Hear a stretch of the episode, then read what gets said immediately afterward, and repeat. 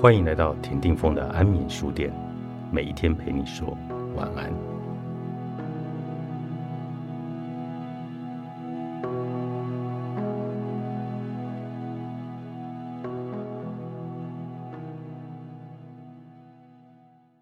有些真相对于心智来说是那么近又那么明显，人们只需要睁开眼睛去看就行了。对我而言，这么一个重要的真相。便是所有的天堂圣乐团和地球的设施，简言之，就是组成世界强大结构的所有实体。但没有心智，就不会有任何的存在。他们的存在正等待人们去察觉或者知晓。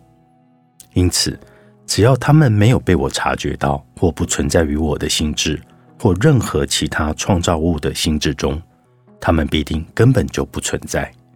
或是存在于某一个永恒心灵的心智中。依据这个观点，当我们从事实中拿走了被察觉的部分，知觉印象也就什么都不剩了。在没有看到颜色的时候，是没有色彩的；在没有听到声音的时候，就是无声的。没有了知觉行为，长度、形状和移动也和颜色、声音一样不存在。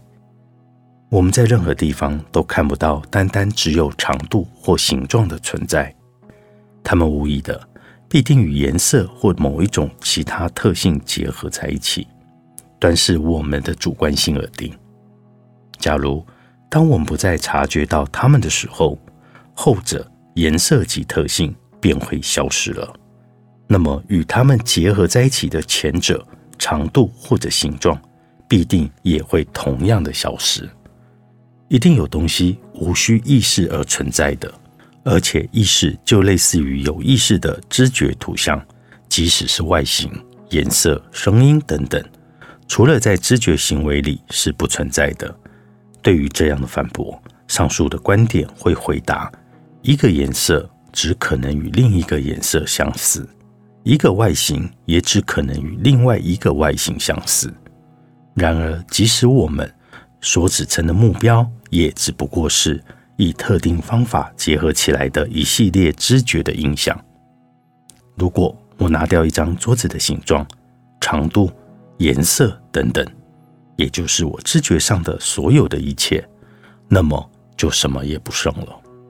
这个见解很符合逻辑的随之出现，它所导致的主张就是：我的知觉目标只透过我而存在，而且。的确，只要我察觉到它们，它们才存在。它们也会随着我的知觉作用而消失。在离开我的知觉作用之后，它们便没有任何意义了。假如我没有知觉印象，我便不知道任何的目标，也无法了解任何的事情。知觉印象有一部分是由我这个主体的组织所来决定的。只要我指的是这个纯粹普遍的事实。也就没有什么可以反驳这个主张。但是，假如我指的是产生一项知觉印象，我们的知觉作用扮演着什么样的角色，情况就不一样了。那么，我们就应该知道，在知觉印象被察觉到的时候，它发生了什么样的事，而且我们也应该要判断，在被察觉到之前，它必定已经具备了什么样的特性。这会使我们把注意力从知觉作用的目标转到知觉作用的主体上，因为我察觉到的不只是其他的事物，还有我自己。关于我自己的知觉印象，包含相较于不断来来去去的知觉图像，我这个稳定的元素。当我产生其他的知觉印象时，在我的意识里一定会产生关于我的知觉印象。而当我被吸收到关于一个目标的知觉印象里时，我暂时就只察觉到这个目标。在此处，可能要加上关于我自己的知觉印象，那么我意识到的就不只是目标，还有那个遭遇目标和观察目标的我的自己的性格。例如，我在看一棵树，我不只是看到一棵树。我还知道我正在看着他的是我。此外，我也知道，当我正在观察那棵树的时候，我内在所发生的事。当那棵树从我的视野中消失时，这个历程的后续效应会残留在我的意识中。一棵树的图像，在观察期间，这个图像已经与我的自我产生了关联。我的自我变得更充实，它的内涵已经吸收了一个新的元素。我把这个元素称为我对那棵树的心智图像。要是我没有在我自己的知觉印象里体验过心智图像，我绝对没有机会去谈到它们。知觉印象会产生，也会消失。我应该让他们就这样消逝，只因为我察觉到我自己，并且观察到在每一个知觉印象里的内涵里，我都在改变。所以我不得不去把对于目标的观察与我自己的改变联系起来。并且提及我的心智图像，我察觉到自身心智图像的方式和我在其他目标上察觉到的颜色、声音等等方式一样，所以我把我遇到的那些目标称为外在世界，然后对我自身的知觉印象内涵称之为我的内在世界，这样就能够有所区分。不能识别心智图像和目标之间的关系，已经导致现代哲学的最大误解。察觉到我有所变化，表示我自己经历了改变。这种知觉能力已经被放在最重要的地位，但造成这种改变的目标却完全被忽略了。有人说，我们察觉到的不是目标，而是我们自己的心智图像。这也就是说。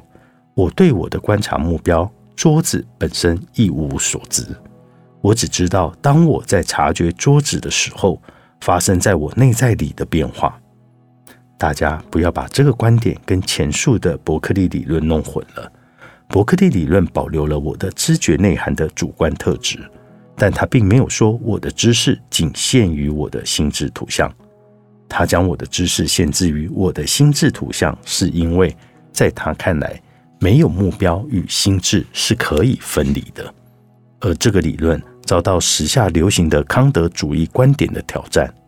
后者将我们对世界的知识局限于心智图像，不是因为他确信事物不能存在于这些心智图像之外，而是因为他相信我们条理分明，我们可以只感受我们自己的变化，而不去感受造成这些变化的事物自身。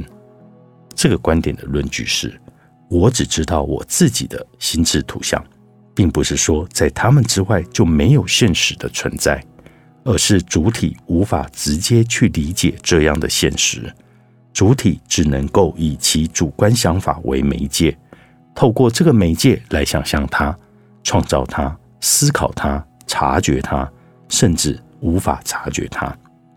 这个概念相信。他能够十分肯定地表达出某一个显而易见、不需要证明的事情。自由的哲学，作者鲁道夫·史黛纳，世子文化出版。